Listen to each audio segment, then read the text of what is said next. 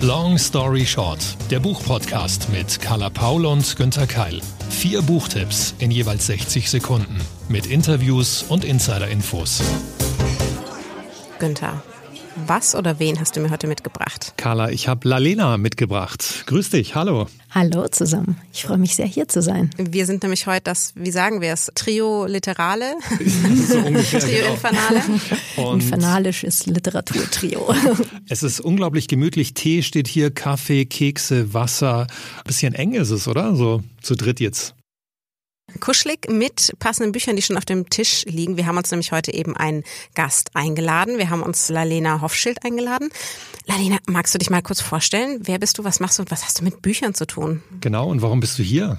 Oh, das, äh, das ist eine Überraschung, warum ich hier bin. Beginnend mit, was ich mit Büchern zu tun habe. Ich bin Buchhändlerin seit den Anfang der 90er Jahre, habe ich bei Buchhandlung Hugendubel in München gelernt.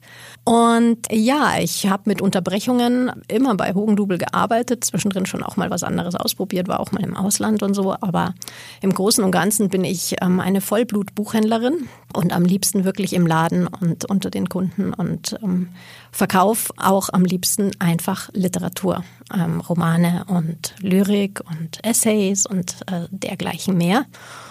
Und ähm, ja, seit einem Jahr bin ich bei Buchhandlung Hugendubel in München am Stachus, der ja bekanntermaßen, ich weiß nicht, wer das alles mitgekriegt hat, aber mit einem neuen Konzept gestartet hat. Und ähm, das ist ziemlich aufregend dort und macht ganz dolle viel Spaß. An dem, was du beschrieben hast, da merkt man schon, du bist wahrscheinlich eine der wenigen Personen, die mehr liest als Carla und ich, oder?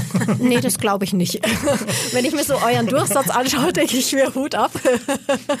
Aber wir haben dich ja kennengelernt, das können wir sagen, als wir dort mit unserer Seitenspringer-Show zu Gast waren im letzten Jahr. Du bist da eben auch für die Veranstaltung zuständig. Ihr habt äh, super Veranstaltungen, sogar welche, die eben einmal ein bisschen innovativer sind. Alles rund ums Buch, die du auch selber moderierst. Teilweise, da haben wir dich kennengelernt und uns, können wir ja so sagen, ein bisschen verliebt.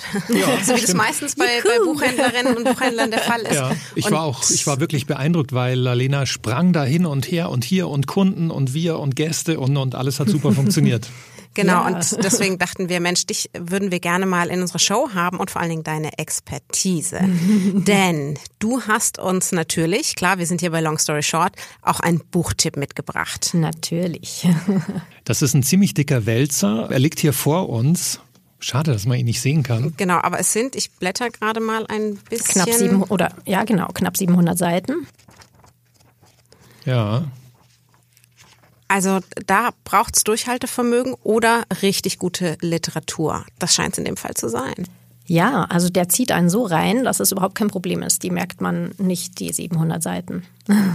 Wir haben dich ja auch schon vorbereitet. Es gibt unser 60-Sekunden-Format und wenn es für dich okay ist, gebe ich einfach das Zeichen und du legst Sehr los. gerne. Ja, okay. Das mache ich doch. 60 Sekunden, Long Story Short.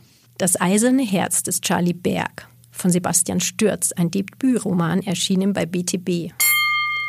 Charlie Berg heißt der Junge mit dem kaputten Herz und der hochbegabten Nase, die jeden Duft in seine molekularen Einzelteile zerlegen kann. In Charlies Leben geht es niemals geordnet zu. Unter anderen Umständen würde man seine Familie schlichtweg als dysfunktional bezeichnen. Sie ist jedoch ein sehr menschlicher Haufen von höchst speziellen Individuen, die durch Blutsbande und Gulaschsuppe geeint werden. Der Wald ist ein wichtiger Rückzugsort. Der Wald und Oper. Doch gleich zu Beginn des knapp 700 Seiten kurzen und äußerst kurzweiligen Überraschungspakets stirbt Opa. Der Hirsch spricht und ein Wilderer ist an allem schuld. Und dann auch noch die Liebe. Dieses Buch möchte in keine Schublade gesteckt werden. Dieses Buch liebt es, gelesen zu werden und dankt mit einer Fülle an vergnüglichen, abgründigen und zudem duftenden Geschichten und Gerichten mitten aus dem Wald des Lebens des Charlie Berg. Absolut wunderbar. Yeah, Gratulation, 60 Sekunden, ja, ziemlich genau eingehalten.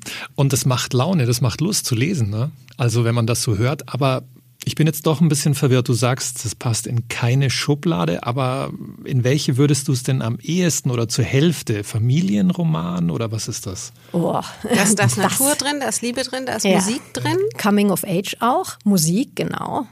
Um, es geht auch um ähm, Düfte, sehr viel, also es ist sehr sensorisch. Der Charlie, der ist wirklich ein olfaktorisches Genie und er kreiert Düfte. Und soweit ich Sebastian Stürz verfolgt habe auf, auf Instagram, hat er wohl von einem befreundeten Parfümer einen Ähnliches Duft kreieren lassen, der, lassen, der genau. eben eine Rolle spielt, Seeweh in diesem Roman. Also es ist auch eine sehr romantische Geschichte. Gleichzeitig könnte man es auch als Krimi lesen. Es ist wirklich spannend. Es treibt dann richtig durch und diese 700 Seiten, die flutschen wie nichts. Also wirklich grandios erzählt. Zur Sprache, ich habe auch mal kurz reingelesen, mir kam das auch schräg vor, skurril ja. ein bisschen, würdest ja. du auch sagen? Eindeutig, ja. Also es hat wirklich einen sehr, ein, ein bisschen abgründigen Humor und es ist schräg witzig auf alle Fälle und so viele absurde Szenen aneinandergereiht, dass man eigentlich ermüden müsste, aber äh, es gelingt ihm, dass es nicht passiert. Man ist nicht müde, man wird nicht müde, man freut sich und freut sich und denkt, ach, wie witzig. Und ich habe mir gedacht, wie wäre das, wenn man das verfilmt und wenn man das wirklich das Buch so umsetzen würde, filmisch in Bildern, wie es geschrieben ist, dann wäre es zu viel. Das, das, das müsste man irgendwie verlangsamen quasi. Aber äh, zu lesen ist es grandios, grandios. Man hat wirklich einen Bilderreigen im Kopf. Da werden also mehrere Welten gleichzeitig angesprochen und eröffnet. Und du hast es schon gesagt, also es gibt ein Parfüm, das dem Parfüm im Buch entspricht, das ja. er extra hat machen lassen. Limitiert. und ich hatte auch gesehen, Sebastian Stütz kommt ja auch aus Hamburg und ich weiß, er ist selber Musiker. Er hat die Band aus dem Roman hat er mit seinem Kumpel zusammen nachgestellt und das Album aus dem Buch gibt es tatsächlich auf Spotify kostenlos zum Anhören, glaube ich. Genau, das habe ich jetzt noch nicht nachrecherchiert mit Spotify, aber ich habe schon reingehört. Er hat mir tatsächlich Links geschickt. Und ich finde das immer grandios, wenn ein Schriftsteller sich in seiner Welt, die er ja selbst kreiert, so ausdrückt, dass er noch dazu dann die Musik schreibt und, und tatsächlich auch live anbietet, die, die spielt. Was ist das für ein grandioses äh, Projekt, dass man einen Roman schreibt, dazu die Musik schreibt, dazu einen Duft kreiert. Also irre, das ist doch toll, oder? Absolut. Wenn du sowas liest in dem Augenblick, läuft bei dir da im Kopf schon ab, okay, davon werde ich so und so viele hundert verkaufen, das wäre was für die und die Kunden, die ich schon kenne. Also hast du so einen Erfahrungswert bei jedem ja. Buch? Ja, also mm, wie viele, wie viele Stück ich äh, tatsächlich verkaufe, das ist, äh, finde ich, schwierig zu sagen, weil das hat ja auch viel mit Jahreszeit zu tun, wann es erschienen ist und sehr viel auch mit der Resonanz in der, in der Presse. Da sind tatsächlich die alten Medien, also äh, Feuilletons, äh, immer noch ausschlaggebend, wenn da was besprochen wird, was ich nicht vorhersehen kann. Also ich würde jetzt mal sagen, ein Sebastian Stürz wird vielleicht nicht unbedingt breit in der äh, SZ rezensiert weil er, glaube ich, dann doch einen äh, zu hohen Unterhaltungswert hat und zu wenig literarisch verschnurkselt ist, sage ich jetzt mal so. Aber mh, mm, ich glaube, dass er sich äh, für die Buchhändler auf der Fläche grandios verkaufen lässt und das darf man nicht unterschätzen. Das hat dann nicht diesen diesen direkten, schnellen Push durch eine Resonanz, mhm. durch ein Echo auf die Medien, sondern ähm, das ist dann was Anhaltendes. Das, ist, das wird das Lieblingsbuch vieler Buchhändler, da bin ich mir ziemlich sicher, weil es so warm ist und weil es so voll ist mit skurrilen Geschichten und weil man das sehr, sehr vielen Menschen verkaufen kann. Der einzigste Punkt, den die mitbringen müssen, ist Zeit. Also Menschen, die gerne lesen, die sind mit diesem Buch glücklich glücklich machen auch die Bücher, die wir noch mitgebracht haben, oder? Wir sprechen nachher mit Lalena natürlich weiter. Genau. Aber ähm, Carla, ich bin schon gespannt auf deine Neuerscheinung. Genau, wir wollen natürlich auch über unsere aktuellen Lieblingsbücher sprechen. Und das von Lalena ist Das Eiserne Herz des Charlie Berg von Sebastian Stürz. Meines ist aktuell Nawa Ibrahimi mit Das Paradies meines Nachbarn. Und ich habe wie immer als erstes ein Zitat für euch mitgebracht. Er begann, jeden Winkel seines Seelenlebens abzutasten. Er fand keine auffällige Stelle, keinen Spalt, keinen aufgerauten Fleck. Da waren Narben, ja, aber die stammten von lange verheilten Verletzungen. Neu war diese Traurigkeit, die ganz langsam wie ein dunkles Tuch auf sein Gemüt herabsank und alles bedeckte. Sie galt weniger seinem eigenen Schicksal als vielmehr dem seiner Mutter, dem Lauf der Geschichte, die eine unbedarfte Frau, die weder lesen noch schreiben gelernt hatte und mit 14 Jahren verheiratet worden war, in ein gieriges Monster verwandelt hatte. Hui, da scheint jemand ziemlich tief zu blicken. Das ist also ein Mann, oder? Der auf sich und seine Mutter guckt? Hm. Ja. Ich habe sofort Gänsehaut jedenfalls. Das finde ich immer wieder faszinierend, was Literatur mit einem macht. Das sind zwei Sätze und man, man hält inne und denkt sich, uh, was ist hier los? möchte mehr wissen. Genau so ging's mir auch. Das ist ein Zitat, das relativ vom Anfang stammt. Und man weiß natürlich, okay, wenn man jetzt weiterliest, wird man sich auf vieles einlassen müssen. Das ist vieles, was auch wieder mal nicht in die gut gelaunte Happy End Richtung geht. Aber Ich bin ja da ein ganz, ganz großer Fan davon und von diesem Buch erst recht. 60 Sekunden Long Story Short. Nava Ibrahimi mit Das Paradies meines Nachbarn in der gebundenen Ausgabe erschien im Februar 2020 im BTB Verlag. Drei Männer lernen wir kennen. Drei Männer, die auf den ersten Blick sehr unterschiedlich sind und doch in der Vergangenheit noch viel Gemeinsames finden werden. Das sind Sina und Ali Najar. Beide arbeiten in einer Werbeagentur und lernen sich dort kennen. Beide verbindet der ausländische Hintergrund. Beide kommen aus dem Iran und sind nach Deutschland geflüchtet. Als Ali Najjar die Nachricht erhält, dass seine Mutter gestorben sei und sie ihm einen letzten Brief hinterlassen hätte, fliegen beide in die Heimat, um dort den dritten Mann zu treffen. Dort allerdings werden sie beiderseits mit ihrer Vergangenheit konfrontiert und alles bricht auf. Die österreichische Autorin Nava Ibrahimi, für ihren vorherigen Roman 16 Wörter mit dem österreichischen Buchpreis ausgezeichnet, schafft auf nur knapp über 200 Seiten eine poetische, literarisch intensive Offenlegung der Komplexität der Flucht. Der Flucht vor dem Krieg, aber eben auch vor der eigenen Vergangenheit, die uns über kurz oder lang alle wieder einholt. Klingt sehr interessant. Es gibt ja inzwischen einige Romane, die sich mit diesem Themenkreis auseinandersetzen. Klar, am prominentesten seit über einem Jahr jetzt schon in der Bestsellerliste Herkunft von Sascha Stanisic. Was ist denn das Besondere in diesem Fall?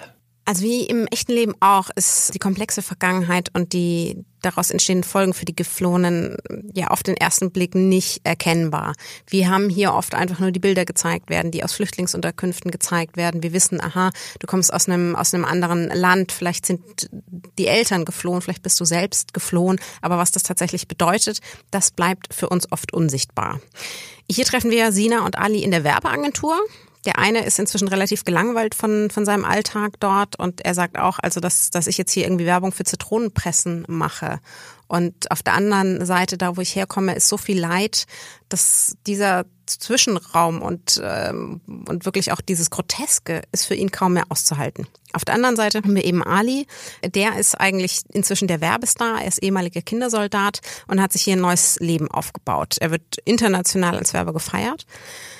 Wir merken aber durch viele eingestreute Feinheiten der Autorin, so glatt und glücklich das bei den beiden erstmals klingt und man davon ausgeht, dass beide nur noch Wohlstandsprobleme haben, es zeigen sich doch erste Risse. Und als dann der Brief kommt, ist klar, da steckt sehr viel mehr dahinter und sie kommen so nicht mehr weiter in ihrem Leben. Ein literarisches Drama, also auch spannend, also reißt das einen mit? Ich finde ja. Ähm, mich hat es teilweise wieder ein bisschen zu sehr mitgenommen, dadurch, dass sie eben so poetisch schreibt, hat man ja, diese da ganzen ich auch drauf raus auf die Sprache. Ich, ich denke mir, es muss poetisch sein. Ja, und es ist aber für manche Gegebenheiten, für den Krieg, für die Gräuelnisse, die diese Kinder als Soldaten durchmachen und die, die sie da auch beschreibt, kommt es einem manchmal auch ein bisschen falsch vor. Ja. Das so gut und schön, also literarisch schön zu beschreiben.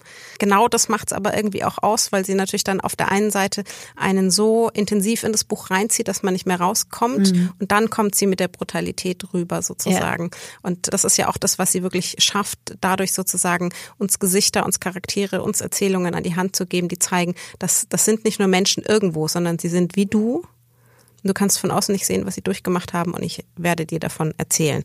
Also für mich tatsächlich sogar eines der wichtigsten Bücher in diesem Frühjahr und ähm, damit definitiv Pflichtlektüre für Long Story Short. Und ich würde mich natürlich auch freuen, oder ich weiß nicht, wie du das als Buchhändlerin machst, Lalena, dass eben nicht nur Mainstream-Literatur gekauft und gelesen wird, sondern eben auch Empfehlungen, die mal ein bisschen anstrengender sind und auch solche Geschichten erzählen, die sonst eher im Schatten stattfinden. Ja, das ist sozusagen mein Special.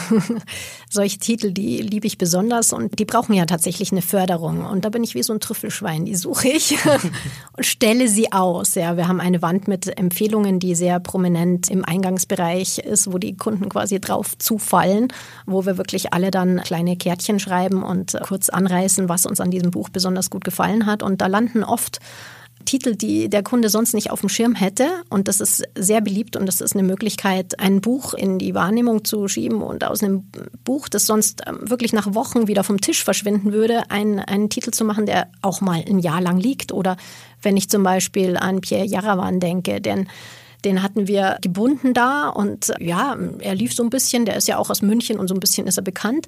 Und der hat sich dann gehalten durch die Empfehlung. Ich habe den gelesen und, und äh, hat sich gehalten und gehalten und ich habe ihn quasi mit an den Stachus genommen und der liegt immer im Stapel und der läuft und läuft und läuft. Und jetzt kommt sein neuer Roman raus und ich bin total gespannt, ich ihn schon was gelesen. damit passiert. ich habe ihn schon ja. gelesen, ich finde ihn noch besser und das ist völlig ich auch, erstaunlich, ich auch. dass ein, ein Münchner, und er ist ja noch jünger als ich, Anfang 30, so weltmännisch international schreiben kann auf einem unfassbar hohen Niveau. Ja. Also von uns noch eine, noch eine Empfehlung mitten rein. Eine Empfehlung, die ich hier schon vorgestellt habe in einer der letzten Folgen, die ich auch von dir habe, aber eher unbewusst, glaube ich, ist die Gewitterschwimmerin. Oh ja. Und das ist auch ein tolles Buch. Boah. Das hattest du auf Instagram vorgestellt, weil du bist auch sehr, sehr aktiv in den sozialen Netzwerken. Ja, das stimmt. Das ist ja auch das, was, was man auch dazu sagen muss, auch wenn wir ja sehr, sehr aktiv sind, auch, auch Günther und man online sehr viel auch über uns drei sieht und erfährt, dass ähm, da ja auch noch ganz viel nebenbei stattfindet. Wir alle brauchen auch ein bisschen Luft im Kopf und im Herzen für andere Dinge neben der Literatur. Und wo wir jetzt schon bei Kopf und Herz sind, da kommt ein Buch und äh, ein Bestsellerautor, der dieses geschrieben hat. Das ist der neue Buchtipp, nämlich von Günther. Genau, Bill Bryson kennt ihr beide natürlich auch schon aus dem FF. Natürlich. Einer der ja, meistverkauften Sachbuchautoren der Gegenwart. Unglaublich. Ich stelle euch einfach mal in 60 Sekunden das neue Buch von ihm vor. Eine kurze Geschichte des menschlichen Körpers, erschienen bei Goldmann, übersetzt von Sebastian Vogel. Wusstet ihr schon, dass allein unsere Haut vier bis sieben Kilo wiegt? Und könnt ihr erklären, warum Menschen aufrecht gehen? Oder was genau bei einem Herzschlag passiert? Bill Bryson weiß es und er erklärt es uns auf unnachahmliche Weise. Für sein neues Buch hat er sich verdammt schlau gemacht. Er erzählt also die grandiose Geschichte des menschlichen Körpers von der Haarwurzel bis zu den Zehen. Eine ebenso vergnügliche wie kompetente Forschungsreise durch unseren Organismus. Alles ist dabei, Herz und Blut, das Skelett, das Immunsystem, der Schlaf, das Gleichgewicht, Krebs und andere Krankheiten. Und Bryson nimmt alles mit einem Augenzwinkern unter die Lupe, vor allem unsere Unvollkommenheit.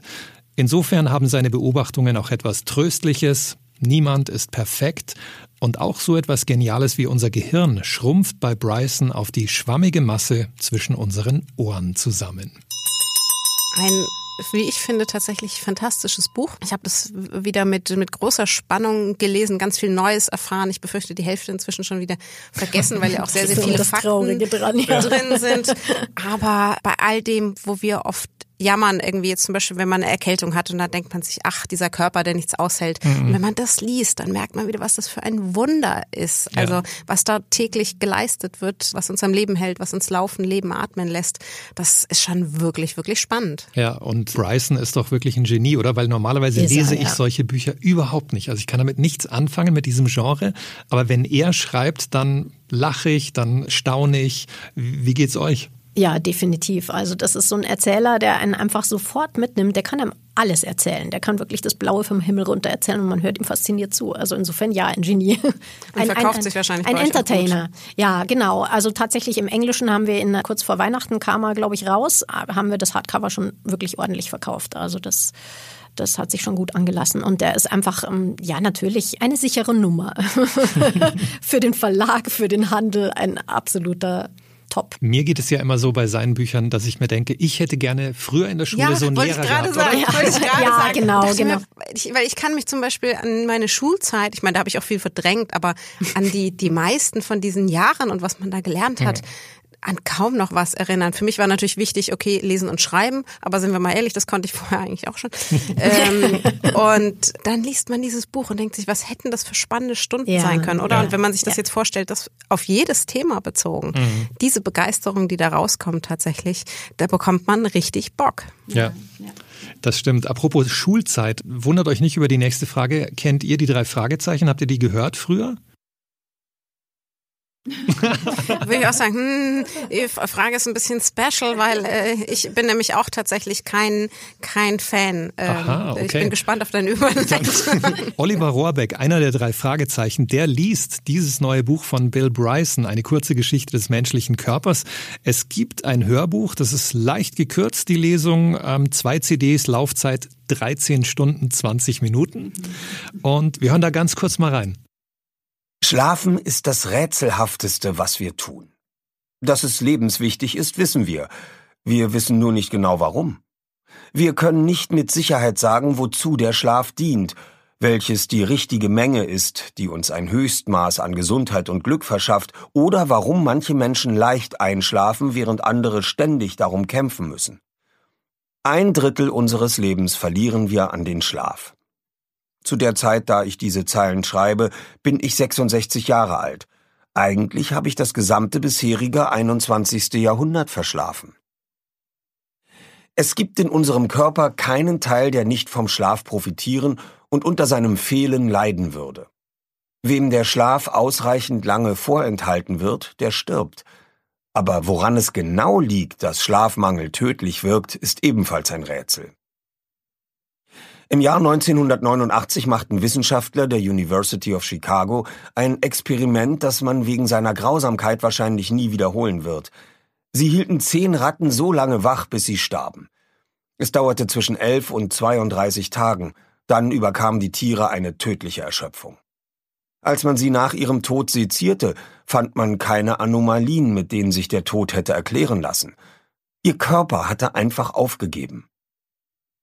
Man hat den Schlaf mit zahlreichen biologischen Vorgängen in Verbindung gebracht, mit der Festigung von Erinnerungen, der Wiederherstellung des Hormongleichgewichts, der Beseitigung angereicherter Nervengifte aus dem Gehirn, der Auffrischung des Immunsystems. Bei Menschen mit ersten Anzeichen für Bluthochdruck, die jede Nacht mindestens eine Stunde länger schliefen als zuvor, zeigte sich eine deutliche Verbesserung der Blutdruckwerte. Kurz gesagt scheint es so zu sein, dass sich der Körper jede Nacht durch den Schlaf neu abstimmt – Professor Lauren Frank von der University of California in San Francisco sagte 2013 der Fachzeitschrift Nature, nach der Geschichte, die alle erzählen, ist der Schlaf wichtig für die Übertragung von Erinnerungen an das übrige Gehirn. Dabei stellt sich nur das Problem, dass es für solche Ideen eigentlich keinen unmittelbaren Beleg gibt. Auch die Frage, warum wir zu diesem Zweck das Bewusstsein so völlig verlieren müssen, ist bisher nicht beantwortet. Wenn wir schlummern, sind wir nicht nur von der Außenwelt abgekoppelt, sondern während der meisten Zeit sind wir geradezu gelähmt. Schlaf ist eindeutig mehr als nur Ausruhen.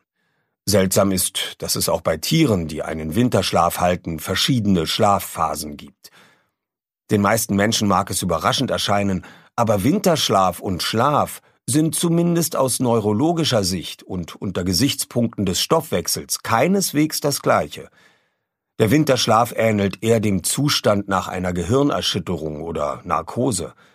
Das Lebewesen ist bewusstlos, schläft aber eigentlich nicht. Ein Tier im Winterschlaf muss deshalb innerhalb der längeren bewusstlosen Phase jeweils mehrere Stunden auf herkömmliche Weise schlafen. Überraschend für die meisten von uns ist auch, dass Bären, die berühmtesten winterlichen Schläfer, eigentlich keinen Winterschlaf halten. Ein echter Winterschlaf ist mit tiefer Bewusstlosigkeit und einem drastischen Rückgang der Körpertemperatur verbunden. Sie sinkt oft bis auf ungefähr 0 Grad.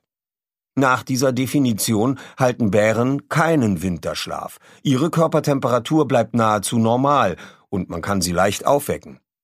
Ihren winterlichen Schlummer bezeichnet man vielleicht besser als eine Phase der Starre.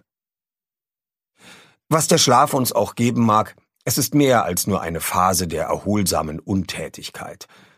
Dass wir zutiefst danach streben und uns damit verletzlich für Angriffe durch Banditen oder natürliche Feinde machen, muss irgendeinen Grund haben. Aber soweit wir wissen, bringt uns der Schlaf keinen Nutzen, der nicht ebenso auch dadurch erreicht werden könnte, dass wir wach sind, aber ruhen. Das war ein Ausschnitt aus Eine kurze Geschichte des menschlichen Körpers von Bill Bryson. Die gekürzte Lesung, gesprochen von Oliver Rohrbeck, erschien im Hörverlag. Das war's dann auch schon fast mit Long Story Short für heute. Wir sind allerdings nach wie vor zu dritt hier im Studio und Lalena, mich würde interessieren, wie viele Bücher liest du denn im Schnitt täglich? Heute hast du uns eins vorgestellt. Das war sicher nicht das einzige. Nicht an heute. einem Tag gelesen, 700 Seiten, nein. Also in einer guten Woche lese ich äh, zwei bis drei Romane. Da, da schnaubt eine. Ich kann schon auch gut schnell lesen und ähm, ich kann auch mal querlesen, wenn es geht. Es kommt natürlich sehr auf die Art der Literatur an. Und in der Regel habe ich eine Kombination aus einem Roman, Lyrik und Essays. Und das lässt sich gut vereinbaren. Die Lyrik findet man ja tatsächlich auch auf deinem Instagram-Account. Du mhm. nutzt es auch, um tatsächlich Gedichte zu posten, die entweder aus Gedichtbänden stammen oder sogar von dir selber. Mhm, ja. Ich weise da nochmal ganz konkret darauf hin, weil du das wirklich eben ganz, ganz spannend nutzt. Wir finden dich, glaube ich, unter Lalena Paradiso. Ganz genau, ja. Alle weiteren Links und Informationen zu dir stellen wir natürlich in die Show Notes. Und wer möchte, Lalena hat uns jetzt eines von ganz, ganz vielen aktuellen Lieblingsbüchern von ihr mitgebracht. Sie kennt sich natürlich irre gut aus und hat noch ganz, ganz viele im Petto. Man kann mit dir sogar persönliche Beratungstermine vor Ort am Stachus ausmachen. Genau, das kann man, indem man mich einfach anschreibt und mir sagt, wann man zugegen ist und ich versuche das dann möglich zu machen. Kommt doch durchaus immer wieder vor. Es gibt auch Kunden, die grundsätzlich reinkommen und nach mir fragen. Ähm, und ähm, eben über Instagram und Facebook habe ich auch schon viele kennengelernt und beraten. Und das macht mir unglaublich Spaß. Also nutzt es gern, geht mal auf ihre Online-Kanäle und dann natürlich auch vor Ort. Wir freuen uns natürlich eh, wenn alle unsere Tipps, die wir hier regelmäßig geben, in lokalen Buchhandlungen erworben werden. Schön, dass du da warst, da bist immer noch. Der Tee ist ausgetrunken. Ich hoffe, du hast dich wohlgefühlt. Definitiv, das hat total Spaß gemacht. Mein erster Podcast-Auftritt. Und ja, vielen Dank für die Einladung. Ich habe mich wirklich gefreut. Gerne, gerne. Wir sehen uns alle zu dritt bei unserer nächsten Seitenspringer-Show im Hugendubel Stachus wieder. Ansonsten war es das leider heute mit Long Story Short schon wieder. Drei Bücher, eine Gästin, eine Carla, ein Günther und die nächste Folge gibt es dann wieder in zwei Wochen. Zu Risiken und Nebenwirkungen lest den Klappentext und fragt eure Lieblingsbuchhändlerinnen wie Lalena oder Buchhändler vor Ort. Alle Links, alle Infos zu den besprochenen Büchern findet ihr in unseren Show Notes sowie auf longstoryshort-podcast.de. Long Story Short ist eine Kooperation zwischen Carla Paul, Günter Keil und der Verlagsgruppe Random House. Jetzt stand ich total auf der Leitung. ja und? Damit einmal der Wurm drin ist, dann, tja.